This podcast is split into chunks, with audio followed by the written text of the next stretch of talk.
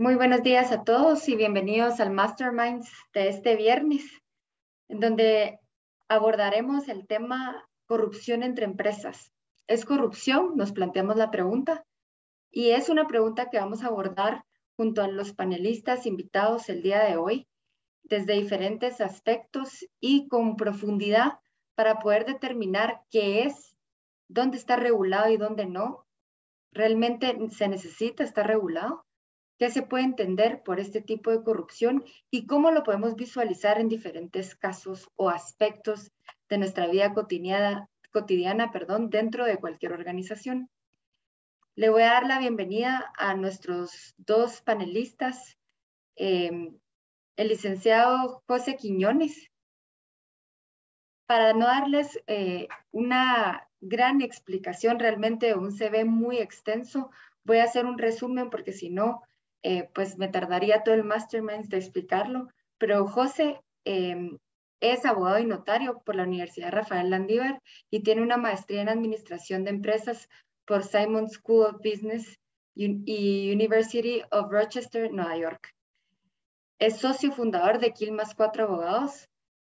José además asesora activamente a corporaciones en la implementación de programas de cumplimiento efectivo dirige un equipo de expertos en cumplimiento y ha participado en comités de la ISO para normas anticorrupción, gobernanza e investigaciones. Tiene amplia experiencia en finanzas, planificación fiscal y temas de cumplimiento. A menudo es contratado en asuntos de negocios y estrategia corporativa y sirve como asesor de consejos de administración de industrias financieras y frecuentemente es designado como un árbitro en estos asuntos. Además, es árbitro asignado por el International Center of Settlement of Investment Disputes y miembro del Comité Técnico de Gobernanza ISO de Cumplimiento Antisoborno. Entre otras cosas que ha hecho José, lo tenemos acá para hablar un poco eh, más a detalle de la corrupción entre las organizaciones, siendo un fenómeno que realmente todos sabemos que existe, pero muy poco se aborda. Por otro lado, eh, pues doy la bienvenida al licenciado Luis Pedro. Él cuenta con una experiencia en la práctica de resolución de controversias. Durante sus años de experiencia ha asesorado y representado exitosamente a clientes locales e internacionales en litigios penales, comerciales, civiles y constitucionales. Él es abogado y notario de la Universidad Rafael Landívar y tiene una maestría en Derecho por US Law University of St. Thomas School of Law. Entonces, pues les doy la bienvenida a ambos. Eh, realmente gracias por estar acá. Creo que el tema de hoy es algo que llama la atención solo por ver el nombre. realmente cuando hablamos de corrupción siempre lo podemos ubicar en la esfera pública y le vamos a dar un poco ese vuelco o inclusive poder contestarnos realmente donde lo tenemos que hablar es solamente en la esfera pública. Eso y mucho más quiero que abordemos el día de hoy. Bienvenidos Luis Pedro y José a este Mastermind. Muchas gracias, Paola, por, por la invitación. Gracias, Paola. Sí, la verdad que sí es un tema súper interesante em, y creo que bastante discutido. Eh, quizá tal vez lo que vale la pena es poner en contexto un poco el, el, tema, ¿verdad? Porque em, usualmente y el concepto típico de la corrupción, ¿verdad? Es el uso del, del poder público para fines propios, ¿verdad? O para ventajas propias. Y eso como que nos saca de, del enfoque realmente de lo que platicamos. O sea, si me preguntan directamente, podríamos terminar el, el, em, la plática acá, ¿verdad? O sea, ¿hay, hay corrupción o puede catalogarse corrupción a nivel privado? Pues la respuesta es no y entonces pues terminamos y se pueden ir todos a desayunar. Pero lo interesante es que hay muchísimo, muchísimo bagaje detrás de estas discusiones y, y creo que da para, para esta plática y, y para otras, ¿verdad? Y, y la, creo que lo, lo interesante ahora es tal hablar de un poco de, la, de dónde venimos, ¿verdad? De la cultura.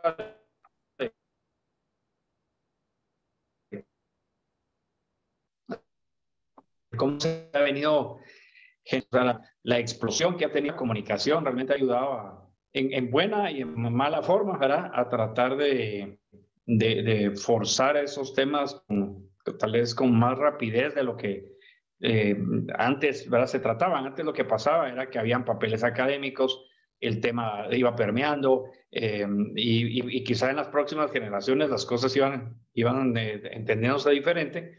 Ahora no, ¿verdad? ahora tenemos, aparece una nueva normativa y, la, y de repente pues ya nos vemos como que ese concepto de mejores prácticas desde que tal vez algunos de nosotros estuvimos en la, en la universidad al día de hoy ha cambiado. Se pone el, el famoso ejemplo de, de, la, de la, la, deducción del impuesto a la renta de los, eh, en los sobornos que, que, era permitido en Alemania, ¿verdad? Y, y, eso no hace tanto eso, estamos hablando de los ochentas.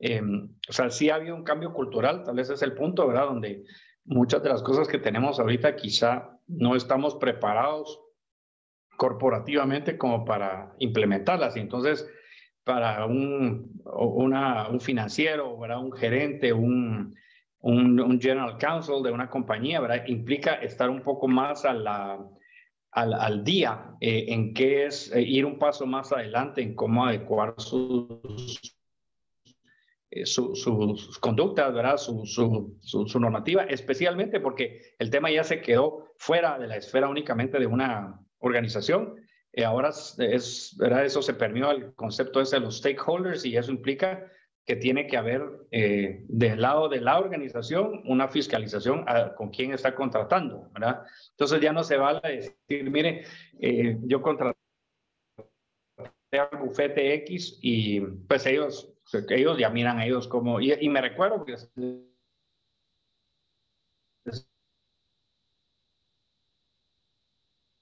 explicando una plática que yo tuve en alguna abogado y no sé cómo va a resolver el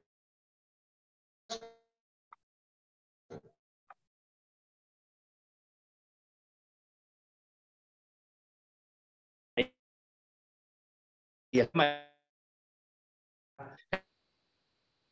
tema con donde había habido que la, la, la, de alguna manera está yendo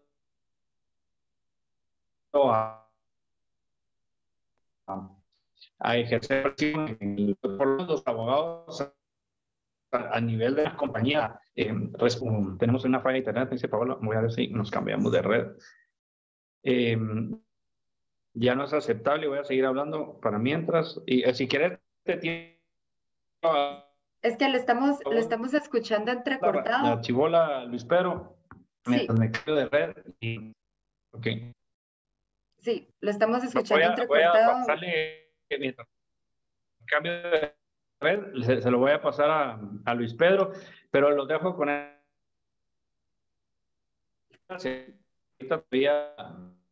Luis Pedro, me, Luis me escuchan, ¿verdad? O sea, sobre la normativa. Y, y Luis Pedro nos va a hablar un poquito de la normativa. Dale, Luis Pedro. Voy a tomar, voy a tomar a partir de acá en la conversación, Luis Pedro, para digamos, aprovechar un poquito la interrupción de Internet que a todos nos pasa, pero en estas épocas. Eh, hablaba José y nos daba un contexto realmente del incremento que ha venido, eh, no solo esta temática, sino en realidad la conciencia de las personas y la fiscalización social eh, en relación al cumplimiento en cualquier organización y eso ha evolucionado o ha hecho evolucionar las organizaciones. Tal vez eh, empezando por lo primero, eh, como decía José, si contestamos a la pregunta de la corrupción entre empresas o entre particulares, ¿es corrupción? La respuesta, si contesto no, todos nos vamos a desayunar y ya no hay masterminds. Realmente, ¿cuál sería, digamos, esa definición? ¿Qué es la corrupción entre particulares? Si se le podría dar, digamos, algún concepto a este fenómeno que muy poco se regula, pero lo vemos constantemente. Sí, gracias, gracias Paola. Y pues eh, primero algo, algo molesto porque pensamos igual con José que, que me robó el chiste. ya iba a empezar mi, mi exposición diciendo que, que, todos nos fuéramos a desayunar porque no está regulada la corrupción entre empresas eh, o entre privados aquí en Guatemala, ¿verdad? Como él mencionaba. Sin embargo, pues creo que la respuesta no es un, un no muy, un sólido no, digamos, sino que sí, sí tiene diferentes matices. Eh, la misma, ¿verdad? Porque, pues, primero, ¿qué es corrupción privada o, entre empresas, como usted dice, ¿verdad? Si entendemos la corrupción como nos lo enseñaron desde niños y como lo ha estado, pues, se ha estado regulando en las legislaciones hasta hace poco, pues definitivamente no hay una corrupción, porque la corrupción se veía como el, el sobreponer el interés eh, privado sobre el interés general, y esto lo aplicaban a la administración pública. Sin embargo, pues conforme los años y como mencionaba José, esto ha sido trasladado ya a un sector privado eh, y entre más stakeholders hay entre, con la, entre la empresa y fuera de la empresa, pues se ha tratado de regular estos actos eh, fraudulentos a tal punto pues que ya se ha concebido pues un acto fraudulento como corrupción y, y, pues una, una pequeña definición sería como, no sé, como aquella pues todos estos actos eh, fraudulentos o desviaciones o abusos de, de poderes eh, en el control y, y decisión y en los órganos de decisión en la empresa privada que generan pues conflictos de interés eh, dentro del mismo sector privado y que pueden pues afectar de alguna u otra forma el interés general también, ¿verdad? Porque pues afectan el negocio, afectan la libre competencia, afectan el mercado en sí, ¿verdad? Eh, entonces, esto e, es en sí, pues, eh, la corrupción entre empresas y como tal no está regulado aquí en Guatemala así, per se.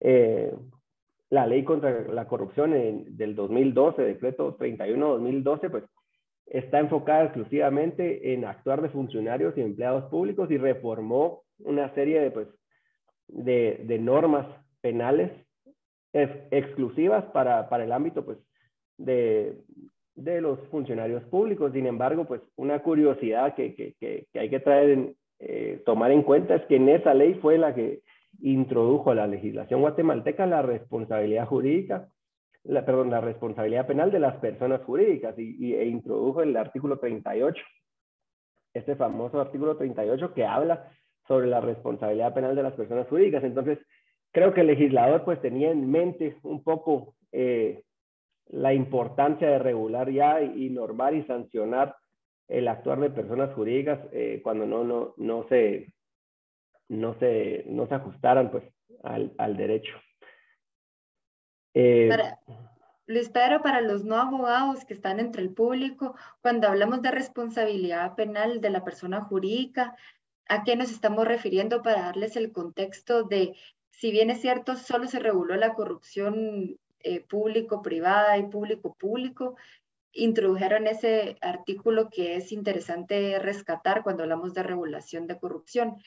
¿De qué se trata esa responsabilidad? Tal vez solo para darle un contexto a nuestra audiencia que no es abogada. Sí, eh, eh, importante igual saberlo, ¿verdad? Porque pues antes de esta reforma, los delitos pues el derecho penal castigado es exclusivamente personalísimo, entonces pues cuando un empleado o una persona cometía algún delito, pues se castigaba a la persona individual.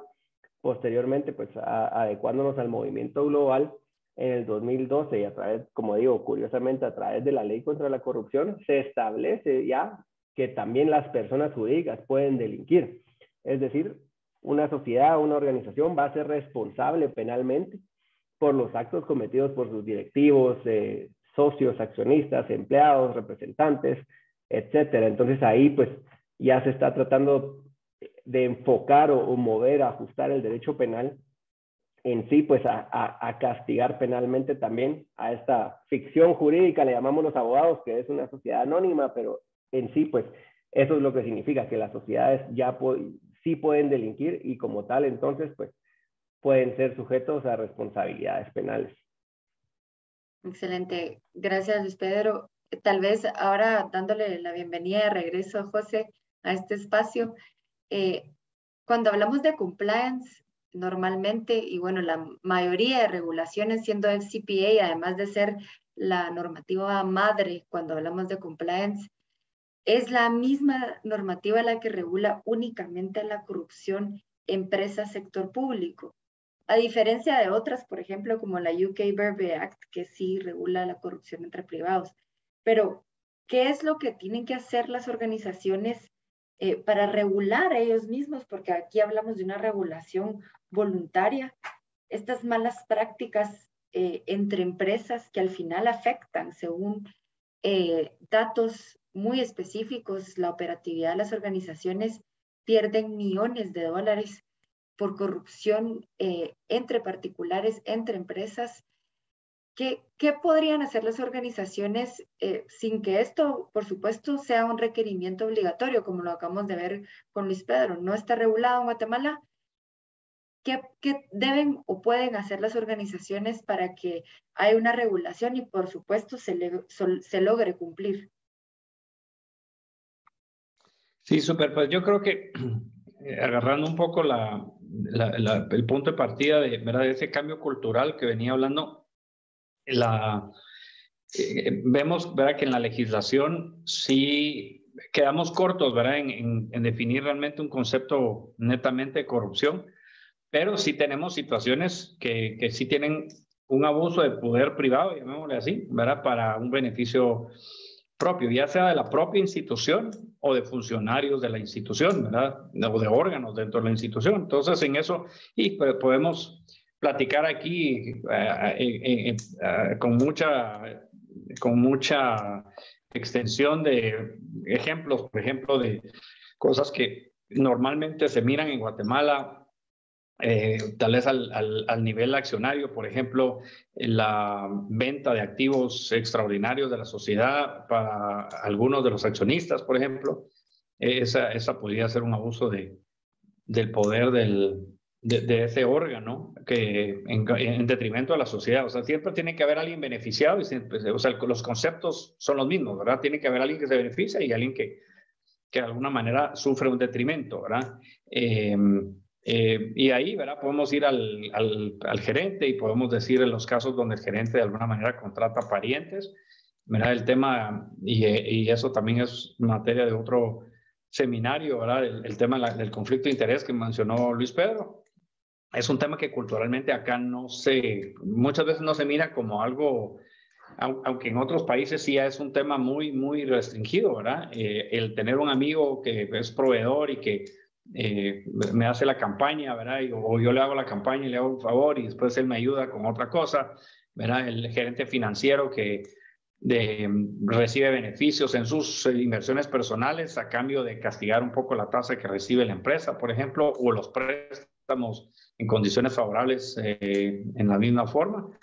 Eh, esa, esa, ¿verdad? Es, es, eso un tema de conflictos de interés que quizá no nos va a hablar un poco de eso y ahora un poco al ámbito ya penal. O sea, ¿qué pasa si encuentro a mi gerente financiero eh, recibiendo en sus préstamos personales ¿verdad? una tasa preferencial? Eh, ¿Ustedes creen que algún juez podría de alguna manera castigar a ese funcionario diciéndole usted se aprovechó en beneficio propio de que le diera una tasa preferencial porque todas sus las, ah, los préstamos de la compañía se los llevó a este mismo banco, ¿verdad? Eso pasa con los portafolios de, las inversiones de aseguradoras, eh, de, oficinas y de bancos públicos, por ejemplo, esto pasa todo el tiempo, ¿verdad? Y, es una, y los bancos mismos luchan por esos portafolios que, obligatorios de inversión que, que, que, contiene la ley para eh, capturar, ¿verdad? O persuadir a, esos, eh, a esas personas, que, esos tomadores de decisiones, pero pasa en lo privado igual. Entonces, eh, ahí hay dos, ¿verdad? Ahí hay un corruptor y, alguien que, se ve corrompido, pero en realidad, ¿verdad? ¿Qué hay? ¿verdad? Hay, una estafa a la compañía, ¿verdad? Es, un área bien gris, pero súper interesante, ¿verdad? Pero al final del día sí hay un detrimento en la empresa. Es decir, si, si, si el, mi gerente financiero recibió esa, ese beneficio, de alguna manera, eh, ese beneficio pudo haber ido a la compañía, ¿verdad? O sea, en una, esa, esa diferencial en la tasa pudo haber beneficiado a la compañía en sí y no necesitar, ¿verdad?, dar ese tratamiento preferencial al...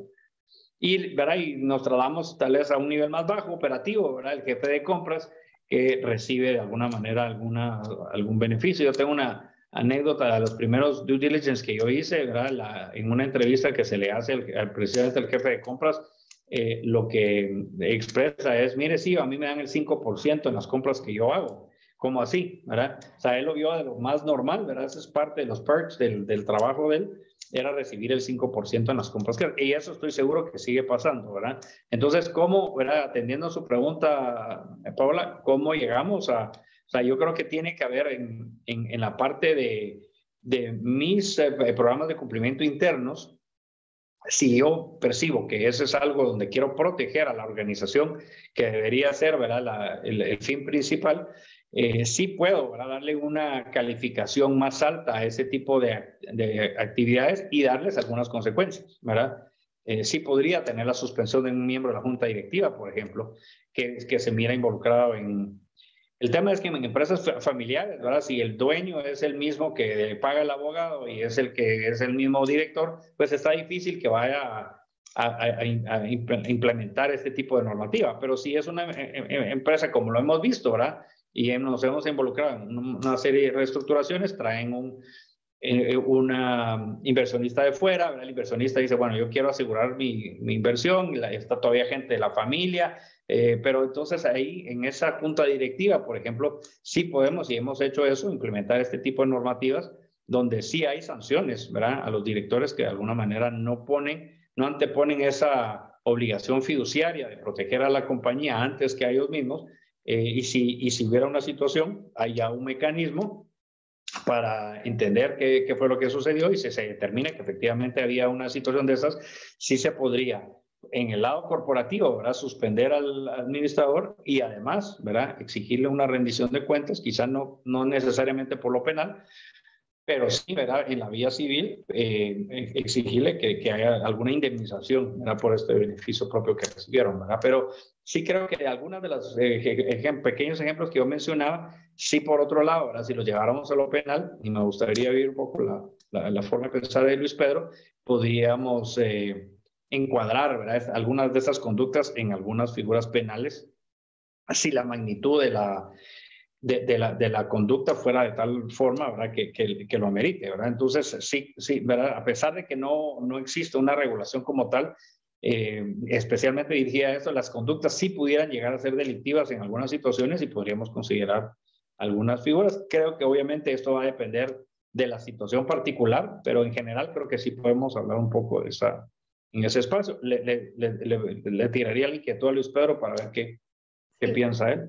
Y excelente, yo creo que solo voy a rescatar algo que dice y es la corrupción entre las organizaciones es un área gris, eso sin lugar a dudas, y le corresponde a los programas de cumplimiento establecer la claridad entre el blanco y negro. Y ahorita entramos a hablar de si no está regulado, en dónde puede encuadrar Luis Pedro, que yo creo que tiene ganas de contarnos no importa que ustedes no lo regulen, no importa que no haya una regulación específica, igualmente las malas prácticas se pueden encuadrar dentro de delitos o cuestiones civiles. Cuéntanos un poquito de cómo podría ser eso. Muchas gracias, sí, ¿no? Y, y, definitivamente es un área gris y como, como mencionaba José, pues hay diversos ejemplos que creo que si, si nos ponemos a contar todos los que hemos visto o hemos escuchado, o todos pues, los que aquí que están escuchando han vivido, ¿verdad? Dentro de Guatemala, pues pasamos no solo el desayuno, sino el almuerzo, cena, acá platicando. Eh, pero definitivamente, pues, si no está regulado como tal la corrupción entre privados, pues, ¿dónde, dónde lo vemos o cómo lo castigamos? Y aquí José decía la, la, la pues, hacía la analogía, ¿verdad? Que las conductas cometidas por administradores, empresarios y demás, eh, podrían aplicar o encajar en tipos penales específicos. Y, y, de hecho, pues así es y, tiene toda la razón, ¿verdad? Como tal, la corrupción entre privados no está regulada, sin embargo, los actos cometidos que pudiesen interpretarse como corrupción entre privados sí encajan en algunos delitos que sí están normados en el Código Penal. Y, y antes de, de, mencionar eso, pues vale la pena rescatar que, que en sí como esta asociación de, examinadores de fraude certificados, pues establece como un árbol, digamos, del fraude, donde establece ciertas como tipologías eh, y tipos de, de, fraudes corporativos y dentro de estos establece la corrupción. Y precisamente me, gustaría rescatarlo, ¿por qué? Pues porque establece que la corrupción en sí, en, en, el, en el, tema corporativo, lo que, lo que estamos platicando el día de hoy, pues se puede dividir como en cuatro. La primera es conflicto de intereses, que ya platicamos un poco. Eh, con, con, esquemas de ventas y compras, ¿verdad? El segundo son sobornos, los retornos sobre facturas y fraudes en licitaciones privadas, ¿verdad? El tercero son regalos ilegales, le llaman ellos, ¿verdad? Que y el cuarto, pues son extorsiones económicas realizadas por un trabajador o un vendedor. Y si, y si analizamos y tomamos este árbol de fraude corporativo que, nos, que, que mencionan o que señala, que señala esta asociación, y ya contestando pues a la pregunta, vemos que efectivamente estas cuatro tipologías de fraude se traducen o están normadas en el Código Penal actualmente. Tal vez no le ponemos eh, corrupción entre privados, sin embargo, por ejemplo, eh, estos retornos sobre facturas, ¿verdad? Que es el, clásico ejemplo de, de, aquel vendedor o, distribuidor, pues que, que, cobra un poquito más en su factura, la entrega al contador, el contador la pasa, entonces ya tiene su, su comisión del servicio, pues que, que, no se efectuó, digamos, o que se efectuó de forma parcial. Esto eh, es en sí un delito que está tipificado como casos especiales de estafa Dentro, del, dentro de tantos casos que, que, menciona este artículo, uno de ellos es quien cobrare sueldos no devengados, servicios o suministrados no efectuados, ¿verdad? Entonces, inclusive se ponen de acuerdo y en vez de solo los, esta empresa lo contrató para hacer una reparación, pero pasa, una, pasa siete facturas por siete reparaciones para, para que cada quien se quede con su comisión, ¿verdad? Eh, podría encajar en este tipo de delitos, pero eh, igual, pues está hay otros delitos como hurto agravado, que precisamente pues, la, el, el, tema de la grabación de, del hurto, que es, es, es, el abuso de confianza que se puede traducir o trasladar en, en, puesto en un trabajador de, valga la redundancia, de confianza en la empresa, ¿verdad? Entonces, casos, casos hay muchos. Eh, el delito de coacción, por ejemplo, lo podemos llevar a un tipo como de, de extorsión económica que este, este, un trabajador de una empresa que exige un pago adicional a vendedores para darles a ellos, pues, en sí la venta. En fin, no me gustaría aburrirlos con, con, eh, con, decir caso por caso, ¿verdad? Pero, pero a lo que voy y, y, ahí, pues, traduciendo un poco, eh, o más bien, pues, aplicando un poco lo que, que mencionaba José, eh, este, estas infinidad de casos que él ha vivido y que, que expuso un poquito, se traducen y sí están normados o podrían encajar o, y conllevar responsabilidades penales a las personas de las empresas que, que lo hayan que lo hayan realizado y, e inclusive, como mencioné al inicio, a la persona, a la empresa como tal, ¿verdad? Entonces, sí habría que analizar caso por caso, ¿verdad? ¿Cuál, cómo, cómo se dio la circunstancia para ver, pues, si, si, si, si efectivamente se puede castigar penalmente a, este, a esta persona o a esta empresa, o bien, pues, aunque sea eh, deducir responsabilidades civiles por algunos daños o, y perjuicios ocasionados a la empresa, ¿verdad? Excelente, gracias Luis Pedro. Empezando por poderlo separar de la organización.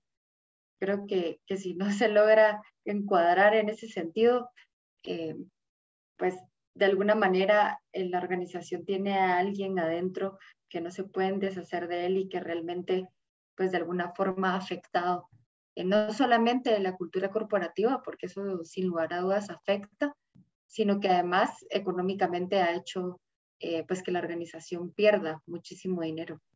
Yo quiero, eh, tal vez, una de las cosas que a mí más me llama la atención es saber, nosotros no lo tenemos regulado, o la mayoría de, de jurisdicciones en Latinoamérica no lo tienen regulado, pero hay países que sí.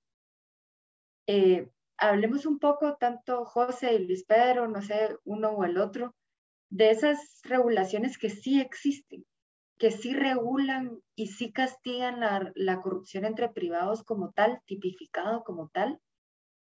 Porque, ¿qué, ¿qué podemos aprender de esas regulaciones o desaprender si vemos a países desarrollados en Europa eh, que realmente la regulan a cabalidad dentro de su código penal como un fenómeno que es una realidad y por lo tanto merece de ser no solamente tipificado, sino eh, sancionado con respecto a, lo que se determine en su regulación. Entonces, hablemos un poco que quién regula la corrupción entre privados. No somos nosotros, eso ya nos quedó clarísimo, no es la mayoría de Latinoamérica, pero ¿quiénes sí están regulando este tipo de corrupción?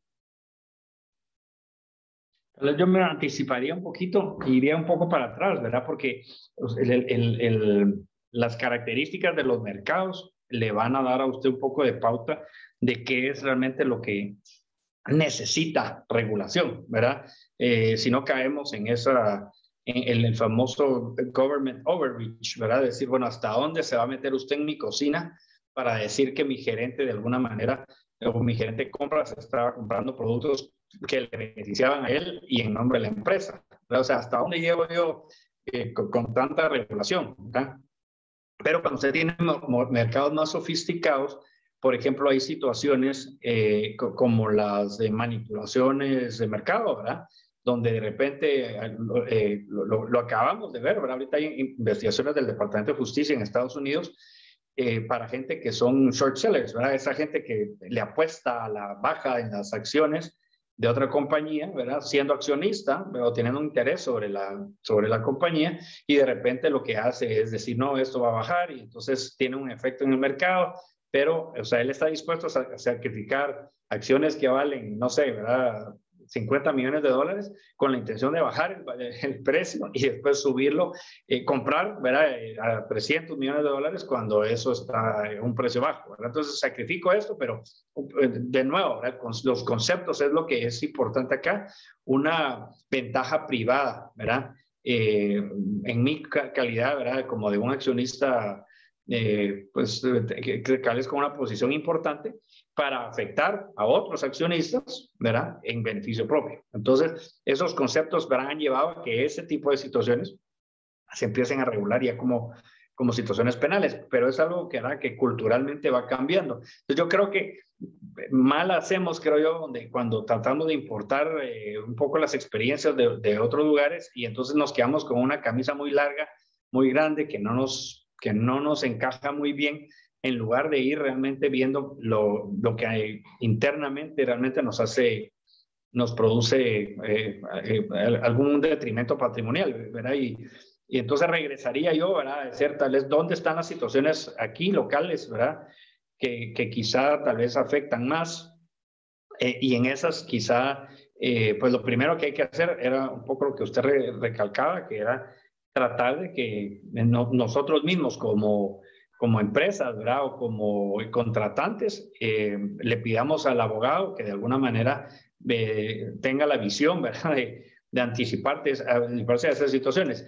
Eh, o sea, con Luis Pedro vimos recientemente un tema precisamente este de, de, compras, ¿verdad? Donde no es claro, ¿verdad? No es claro realmente hasta dónde termina la función del, de esta gerente que, para que estaba comprando productos, aquí era una cosa tal vez un poco más purda eh, y tenía, ¿verdad? y al final vendía sus, parte de los productos que compraba los usaba para una empresa que tenía él en particular, ¿verdad? una cosa así muy evidente, pero cuando usted llega realmente a pelear en la parte laboral, ¿verdad? Si, si realmente hay un despido justificado, porque usted estaba comprando cosas que de repente le beneficiaban a su empresa privada, eh, ahí hay una idea gris, ¿verdad? Entonces, en ese, en ese espacio, ¿verdad? Yo creo que la, responsabilidad, ¿verdad? De, de, de, quien hace, ejerce esa función, que puede ser una junta directiva que contrata al abogado, es, es precisamente asegurarse que su sistema de compliance, ¿verdad? sus, sus eh, manuales de procedimientos, su código de ética, regule ese tipo de situaciones para que usted precisamente pueda tener una causal de despido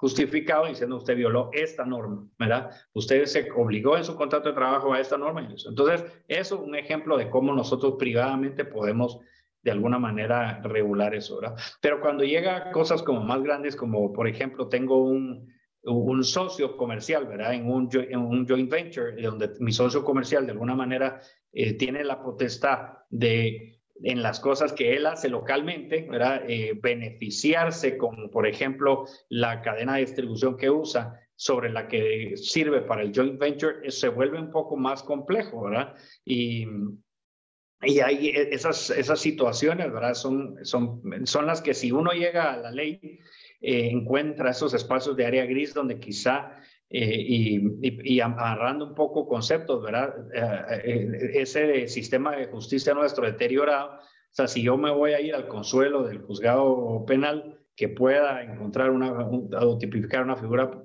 penal en esto, probablemente, ¿verdad? Me voy a quedar frustrado. Entonces es ahí otra vez donde mis controles internos van precisamente a establecer ¿Qué sí puede hacer, verdad? Ese eh, socio de, de, de, de mi um, contrato de participación eh, y qué no puede hacer, ¿verdad? Y cómo determino ese tipo de, de conductas. Entonces yo creo que es tal vez un paso previo, ¿verdad? A tratar de importar legislación, debería ser nosotros hagamos lo interno, eh, tratemos de protegernos, ¿verdad? Y eh, creo que cuando sí se vuelve un problema público, porque ya hay acciones eh, públicas, porque ya hay un detrimento a la sociedad, por ejemplo, otra, otros, otros sistemas de, de corrupción privada, la colusión, ¿verdad? Donde dos eh, dos empresas importantes del mercado se ponen de acuerdo para fijar un precio, ¿verdad? Y, en detrimento de la población. Entonces, su stakeholder ahí es la población, no es el gobierno. No le estoy robando al gobierno, llamémosle así, ¿verdad? Pero sí, de alguna manera, me obligo al público a comprar el producto X, ¿verdad? Podrán ustedes imaginarse cualquiera que se les ocurra, eh, a un precio que quizá eh, en condiciones de libre mercado podría ser diferente. Entonces, ahí, de nuevo, eh, ahí se requiere un poquito más de sofisticación, pero sí viene ese, e, ese clamor, llamémosle de público, para regular algo donde sí hay una, un detrimento al público en general en beneficio de un, de un particular que tiene una posición de mercado privilegiada. Pero me voy a quedar hasta ahí, ¿verdad? Tal vez, no, no sé si me estoy extendiendo ahí de, los conceptos, pero me quedo hasta ahí, ¿verdad? Y tal vez eh, usted nos, nos dice, Paola, si quiere que sigamos hablando de esto o, pasamos al otro tema.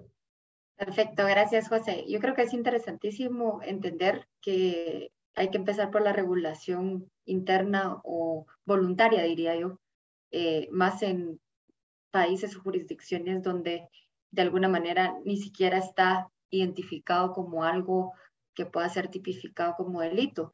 Entonces, eh, bueno, Luis Pedro, no sé si nos puedes dar ejemplos de países que sí lo regulan. No por eso estoy incitando a que le importemos, José, ni tampoco quiero. Realmente eh, estoy totalmente de acuerdo con la posición que hay que hacerlo bien, sin lugar a dudas. Tal vez no nos eh, encaja el tipo de regulaciones que, que, están haciendo otros países, pero no podemos dejar de, de tenerlos ahí eh, visualizados, qué están haciendo, por qué lo están haciendo tal vez ya se dieron cuenta de algo que nosotros no. ¿Cómo se regula la corrupción entre privados? Si es que aquí la regularíamos, Luis Pedro, ¿cómo se regularía? Es decir, eh, si alguien comete un hecho, acto delictivo entre una empresa y otra, ¿estarían castigados? ¿Cómo, cómo se regula realmente? Gracias, gracias Paola. Y definitivamente de acuerdo con José que pues que hay que hablar de conceptos y, y, de ver pues qué, qué, camisa, el tamaño de la camisa más adecuada para cada país, pero definitivamente hay países que lo regulan eh, y es un movimiento no tan, bueno, ni siquiera no tan antiguo, sino yo diría súper reciente, ¿verdad? ¿Por qué? Puesto que, digamos, España, pues España ha sido como la, la base o es la base de las legislaciones latinoamericanas. España sí lo regula y como tal, eh, digamos, el, la legislación española fue adoptada inclusive pues en, por Honduras en 2020. Honduras regula un delito específicamente, creo que el 400, 418 o 17 por ahí en su código penal eh, nuevo que, que, que, que, emitieron en, el año 2020 establecen el delito de corrupción en los negocios entre particulares. ¿Y qué regula este delito? Pues adopta en sí, pues una figura como de soborno aplicado al, al, al, ámbito privado y castiga a las personas que ofrecen, así como a las personas que reciben o, aceptan o requieren algún tipo de soborno para, para generar negocios, ¿verdad? Y, y, y, en lo penal hablamos sobre bienes jurídicos tutelados, bastante, ¿verdad? ¿Y qué es esta figura de bienes jurídicos tutelados? Pues es precisamente lo que lastima cada delito, ¿verdad? O, lo que protege en sí la legislación eh, penal y cada delito pues tiene su bien jurídico tutelado, homicidio, asesinato, pues el bien jurídico tutelado es la vida de las personas, ¿verdad? Y la corrupción eh, en el sector público, su bien jurídico tutelado, pues es en sí la administración y el bienestar de la sociedad, eh, el interés general de, de los ciudadanos y lo curioso, o, o, cómo, pues, cómo tipificar estos delitos Honduras o el bien jurídico tutelado en sí, es eh, la competencia, eh, evitar la competencia desleal, ¿verdad? ¿Y qué es esto? Pues así lo, así lo han trasladado, ¿verdad? de hecho, este delito requiere para su ámbito de aplicación que, que el mismo se tiene que cometer en actos de comercio y afectar la competencia. Eh, y, de, y, de, dónde, pues aparte de España, de, dónde sacaron esto, eh, pues Honduras, de dónde adoptó esta legislación, pues esta legislación, Paola, la tenemos ya a la mano acá en Guatemala. Eh, Guatemala aprobó y ratificó la Convención de las Naciones Unidas contra la Corrupción, la cual invita a los países, es un instrumento ahí por el 2003, inicios de los 2000, que invita a los países a adoptar medidas para la corrupción tanto en el sector público y como sector privado. Y de hecho en esa convención, y precisamente de ahí pues extrajo el delito de, aplicado por Honduras, se hablan básicamente de dos delitos que, que, la, que, que las Naciones Unidas dicen cada país puede tomar las medidas legislativas pertinentes para tipificarlos o no. ¿Y cuáles son estos? Pues el soborno en el sector privado, del cual ya, ya platiqué un poco, y también el delito de malversación o peculado de bienes en el sector privado. Es decir, trasladar pues esta malversación o, peculado, hacer uso pues de bienes de, las, de, la, de la compañía para intereses eh, privados, aplicarlos y adecuarlos en el ámbito privado. Este marco legal, digamos, Guatemala ya lo tiene. Eh, como, como repito, lo ratificó ya desde hace varios años pero todavía no lo hemos implementado o pues no lo hemos adecuado nuestra legislación a, aceptar esas eh, invitaciones de las Naciones Unidas a través de esa convención. Y por último, me gustaría mencionar como ejemplo reciente que en 2018 eh, se aprobó por parte de Perú y también Chile, digamos, fue sancionada una ley que modifica el Código Penal específicamente para introducir este concepto de corrupción entre privados. Es decir, se está dando pues los cambios en las legislaciones. Ok, perfecto. Entonces sí, podemos identificar que hay una tendencia a aceptar las recomendaciones internacionales en la materia y de alguna manera algunos países pues ya lo están adoptando. Eso, por supuesto, eh, lo que nos deja ver no solamente es la tendencia que hablábamos y que conversó José al principio, eh, que hay con respecto a, la temática y, y, a la regulación de la temática per se, y es que no podemos hablar de corrupción en general, corrupción entre empresas, corrupción en empresas, eh, sector público, si no hablamos de compliance. Y, realmente eh, los programas de cumplimiento al final lo que intentan y, el objetivo principal es la mitigación de, primero, el riesgo inherente, de, yo diría de, de la región, pero realmente es del mundo, que es la corrupción en cualquier aspecto. Entonces eso me, llega, y me lleva a la siguiente pregunta, eh, José o Luis Pedro, no, importa quién me conteste, es ¿cuál, cuál sería el impacto del compliance realmente si todos habláramos de compliance y no hablaríamos de, de, la regulación per se penal, ¿cuál sería el impacto en cualquier organización si se enfocan realmente a implementar este tipo de programas? Eh, por supuesto, para prevenir y sancionar lo que estuviese pasando dentro de sus organizaciones. ¿Qué, ¿Cómo consideran ustedes que es este impacto eh, y es un llamado realmente o no un llamado a, la audiencia en decir, enfóquense en esto o no se enfoquen en, implementar compliance? ¿Qué dirían ustedes? Pues, de, mi perspectiva, y si quisiera oírla de Luis Pedro, pero yo creo que a pesar de que he estado por azares del destino, como que muy metido en esto, sí veo como una tendencia a, a darle como más, como un enfoque más a nivel como del consultor, de, de la certificación, ¿verdad? Y entonces hay un poco de, lo, como dicen los, los gringos, un poco de jupla, ¿verdad? Un poco de ruido de eso. De, y entonces siento que en eso se pierde la esencia, ¿verdad? Eh, yo creo que esa, para, para, mi recomendación para todos es no, no perdamos la esencia entre toda esa ese mar, ¿verdad? De, de nuevas regulaciones, ¿verdad? Ahorita en, en yo estoy en, dos eh, comités de la ISO y se está eh, eh, hablando de, de, dos temas importantes separados, ¿verdad? Un indicador de indicadores de gobernanza de realmente cómo medir que su gobernanza está siendo bien llevada y unas, eh, una calificación de madurez, ¿verdad? De qué tan, a qué nivel ha llevado usted su, su, programa, ¿verdad? Entonces, dentro de eso hay como mucho, mucho peso hacia temas de igualdad de género en juntas directivas, por ejemplo, ¿verdad? Cosas que quizá acá estamos como todavía lejos de llegarle, ¿verdad? Pero creo que son importantes de tener en el radar, sin duda.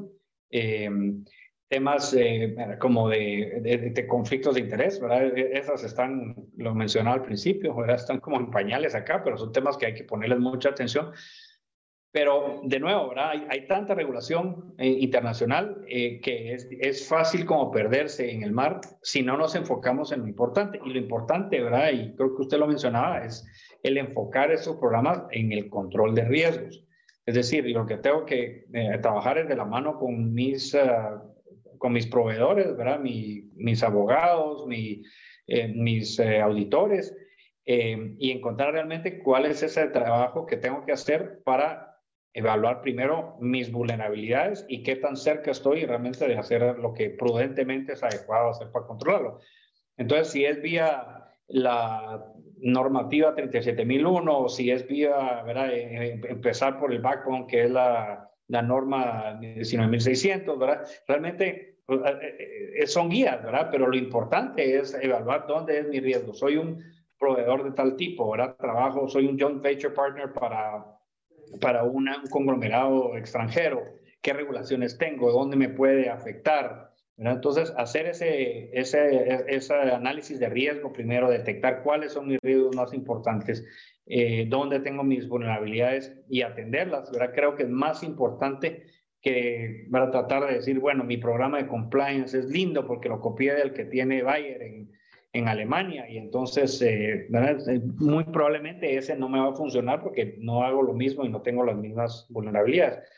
Pero en fin, creo que es, es eso, ¿verdad? O sea, si hay una cosa que podemos hacer es empezar por el, el, corazón y es evaluar mis riesgos, ¿verdad? Y aplicar mi sistema de cumplimiento eh, a, a, esas, eh, fortalecer mi sistema de cumplimiento a través de esos temas que, que, que generan más sensibilidad en las, en las organizaciones, ¿verdad? Me caería ahí porque a mí me gusta hablar mucho y si no, me regaña. No, yo tal vez solo agregar ahí sobre el impacto del compliance. La verdad es que pues ahí con, con, números y todo, ¿verdad? Uno como a veces le gusta y, e impactan más, ¿verdad? Pero en este reporte de las naciones, de la Asociación de Examinadores de Fraude Certificados, y solo para sacarnos al aire, ¿verdad? Examinaron más de 2.000 casos de fraudes corporativos en más de 100 países, los cuales uno, pues concluyeron que el fraude corporativo es causó impacto en las sociedades por más de 3 billones de dólares, ¿verdad? en todos estos casos.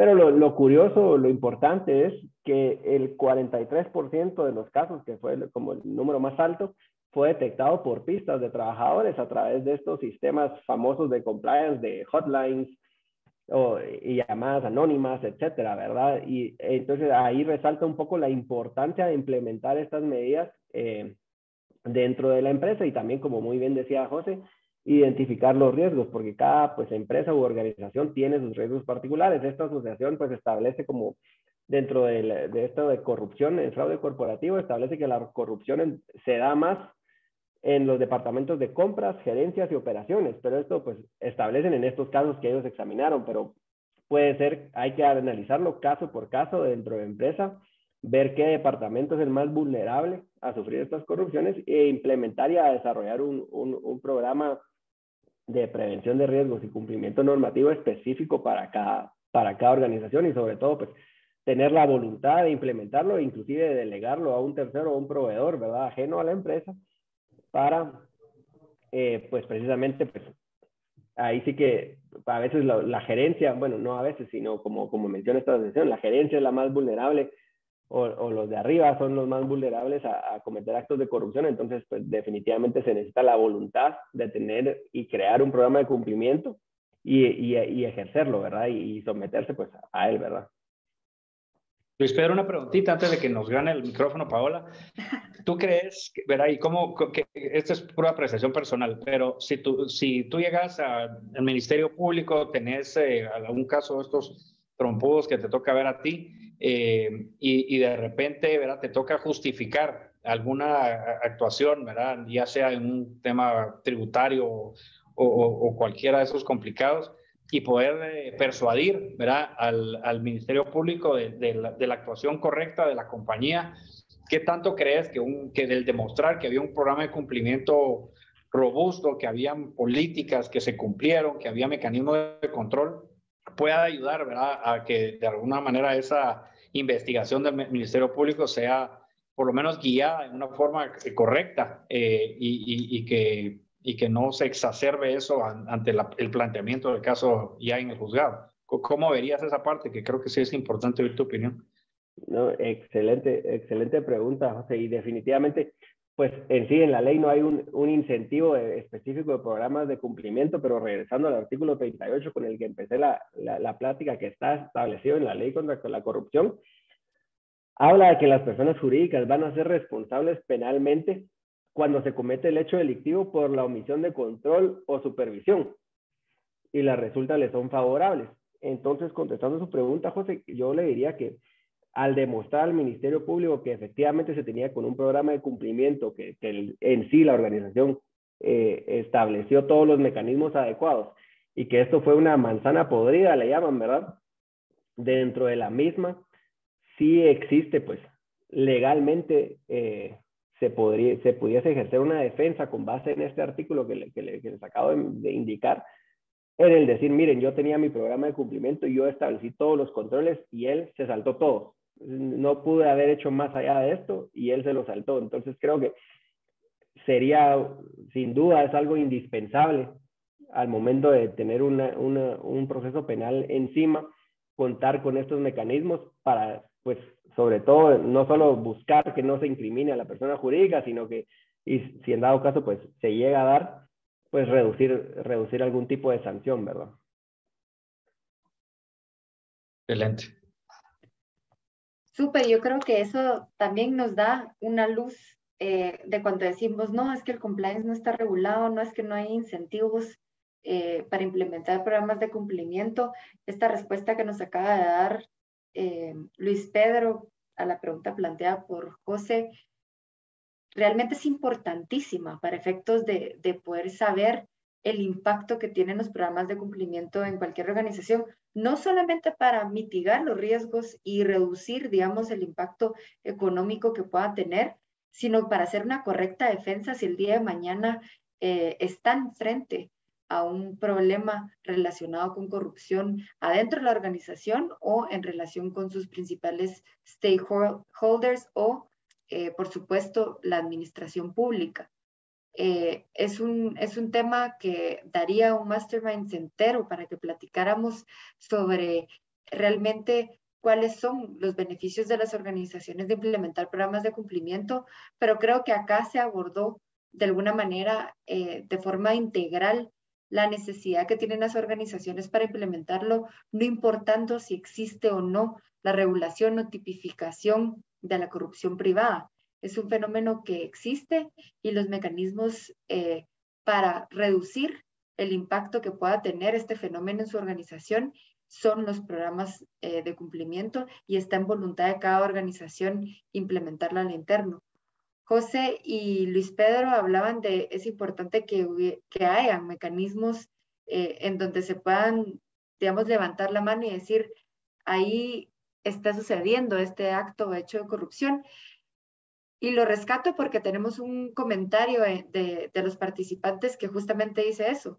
Leyes y programas sin los mecanismos adecuados para denunciar y proteger la identidad de un colaborador interno resulta poco efectivo. Y es verdad. No importa qué tan robusto sea nuestro programa de cumplimiento, si no hay una comunicación continua eh, para que esto realmente lleve a las manos correctas y poder actuar en consecuencia, eh, pues es muy difícil que realmente el programa eh, funcione de manera efectiva. Bueno, yo creo que con esto cerramos el Masterminds de hoy y, literalmente a, a, las en punto vamos a cerrar. Agradecerle, por supuesto, a los dos panelistas que yo creo que, por supuesto, tendríamos que estar hablando todo el día de esto, pero solo con lo que platicamos, toda nuestra audiencia y los que nos escuchan van a poder ir a, sus casas con diferentes inquietudes, incluyéndome a mí. Eh, hay que ir a revisar esto. Eh, si ustedes creían que no necesitan o no hay beneficios de tener programas de cumplimiento, creo que este Masterminds les dio algunas respuestas eh, que las necesitaban escuchar. Entonces, José y Luis Pedro, muchísimas gracias a ambos por participar en el Masterminds de hoy. A todos los que nos escuchan, por favor, síganos en redes sociales a continuación les van a aparecer una encuesta en pantalla para calificar el evento y poder continuar eh, mejorando esta experiencia que vamos, hoy hablábamos dos años de, de haber iniciado. Entonces, muchísimas gracias a nuestros panelistas y a la audiencia, por supuesto. Bueno, gracias a, gracias a ustedes. Gracias por la invitación. saludos. Sí, sí, saludos y definitivamente un tema súper interesante y que, que hay que abordar bastante, ¿verdad? Muchas gracias y salud. Dios, que tengan feliz día y feliz, fin de semana a todos. gracias igual. Saludos.